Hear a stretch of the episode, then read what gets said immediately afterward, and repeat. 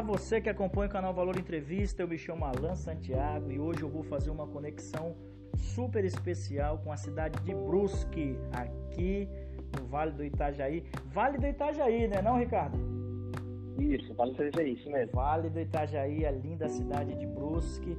Nós estamos conversando hoje com o Ricardo Pereira, que é coach lá em Brusque, mas atende, acredito que toda a região do Vale do Itajaí. Ricardo, seja bem-vindo ao canal Valor Entrevista. Obrigado. Vamos nessa. É L6S Consultoria e Treinamentos. Procede? Isso mesmo, L6S Consultoria e Treinamento. Ricardo, vamos iniciar com uma pergunta super simples. Como é que é a tua atividade, o teu dia a dia? Como é que você divide as tuas, as tuas ideias? Como é que funciona a tua agenda? Qual empresa você representa?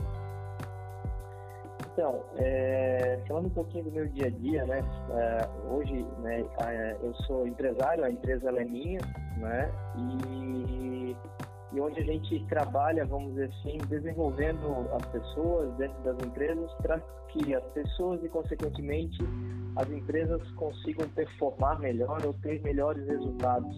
Uma coisa que eu gosto de falar é sempre que a gente está trabalhando dentro de uma empresa, é, para os profissionais, né, não é para fazer a empresa gerar melhor resultado, mas sim desenvolver as pessoas, não pensando apenas naquela empresa, mas que ela possa ser melhor se um, num futuro ela não quiser abrir o negócio dela, quiser mudar de emprego, porque o grande, não vou dizer o segredo, né, mas é, pessoas motivadas e bem desenvolvidas vão trazer bons resultados para as empresas.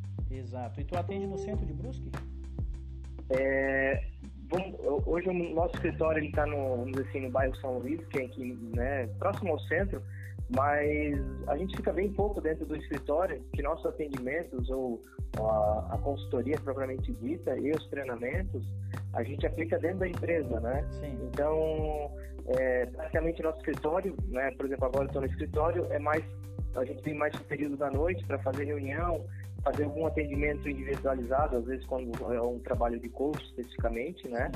E fazer o gerenciamento da, da empresa como um todo. Já somos em oito consultores, né? Então, há pouco tempo até agora, o pessoal estava aqui, a gente estava em reunião, falando sobre indicadores, plano de ação e todo esse ponto, né, para dar continuidade dos projetos, garantir a qualidade e garantir que a gente dê resultado, que esse é o principal né, objetivo nosso, vamos dizer assim. Né? E esse planejamento é fundamental, né? Sim, sim. O planejamento é, é a base, vamos dizer assim, para fazer com que as coisas deem, deem, deem certo, né? Maravilha. Agora vamos para a primeira pergunta. Qual é o segredo? A gente estava conversando agora há pouco a respeito dos segredos, mas qual é o segredo para melhorar o desempenho de uma empresa?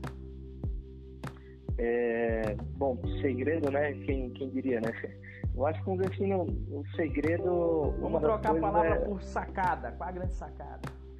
A sacada pode ser. Eu costumo falar, então, quando a gente está tá com, né, começando um trabalho de consultoria, está tá aplicando um trabalho de consultoria, eu gosto de falar que a gente não inventa a roda, né, e a gente não tem varinha de condão. Sim. Porque não, não existe de um dia para o outro dizer que vai mudar tudo e vai fazer as coisas acontecerem. E outro ponto importante, talvez eu diria que a sacada, o segredo é fazer as coisas simples. Né? Fazer as coisas simples para que qualquer pessoa dentro da empresa, se estiver é, fazendo algo certo ou errado, qualquer pessoa consiga visualizar.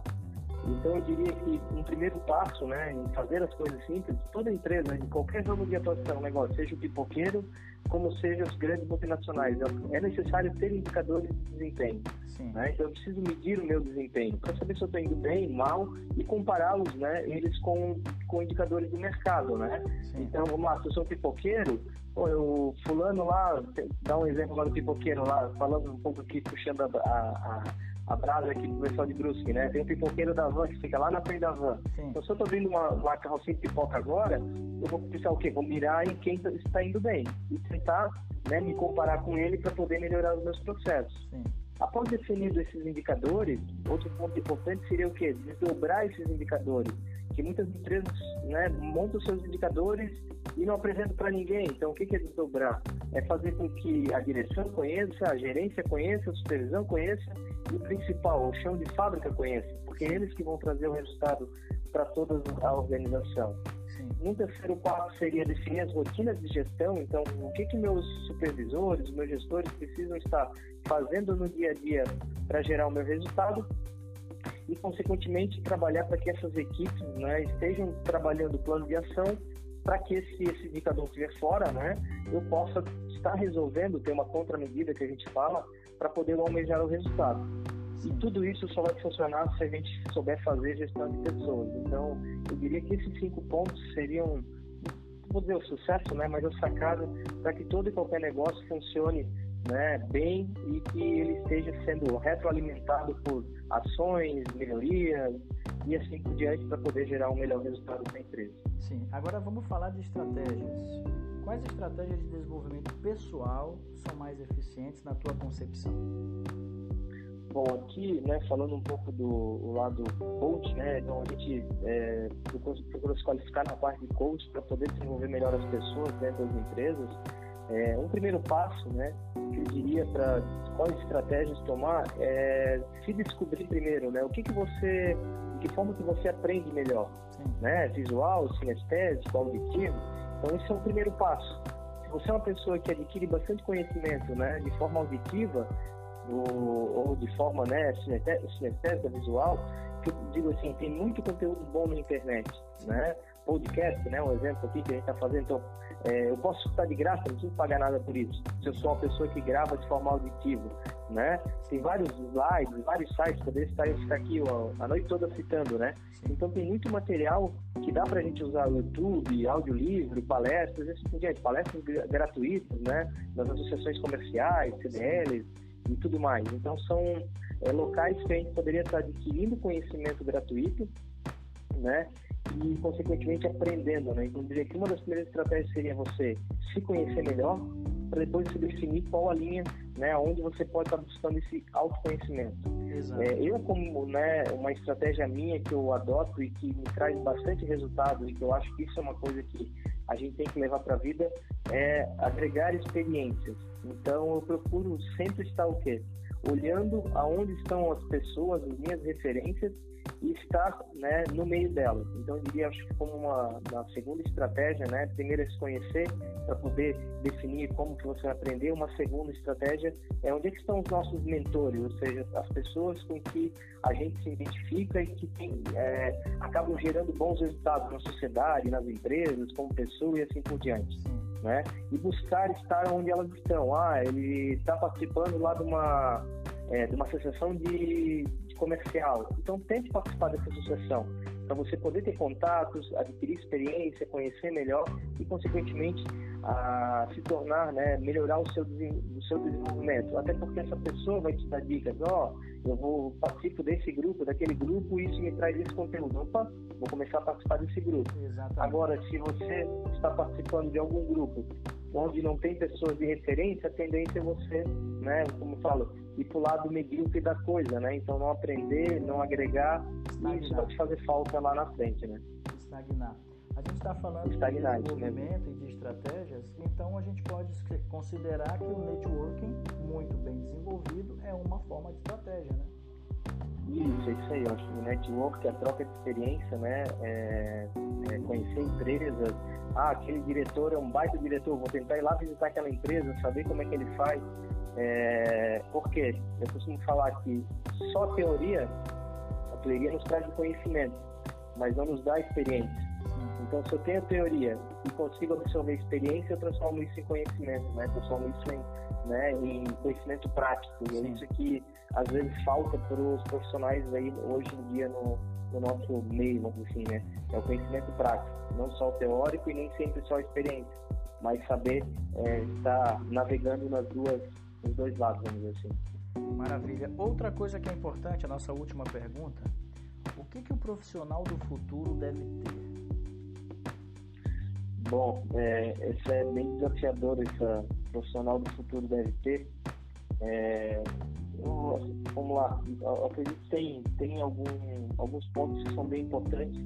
Eu vou listar cinco que eu, que eu acredito assim ser é, muito importantes. Né? É, e isso também não é só, tem vários, é, como é que eu vou dizer, sites renomados que comentam um pouco sobre isso mas estaria cinco, né? Um dos primeiros que eu colocaria, que eu comentei anteriormente, né? A questão da gestão de pessoas e trabalho em equipe. Eu vejo que isso é algo muito importante né? O, o profissional ele tem que estar buscando esse conhecimento, ele vai ter que ter isso lá no futuro, até porque as equipes, né, existe uma tendência grande de a tecnologia, ela em vez de é, promover a integração, às vezes ela vai promover né, a distância. E pessoa, o trabalho em equipe, a gestão de pessoas, isso é, tendencia muito né, um profissional que tem essas qualidades e ser um profissional bem renomado. Então, eu acredito que todo mundo tem que ter essas qualificações. Outro ponto né, que eu diria que é resolver problemas.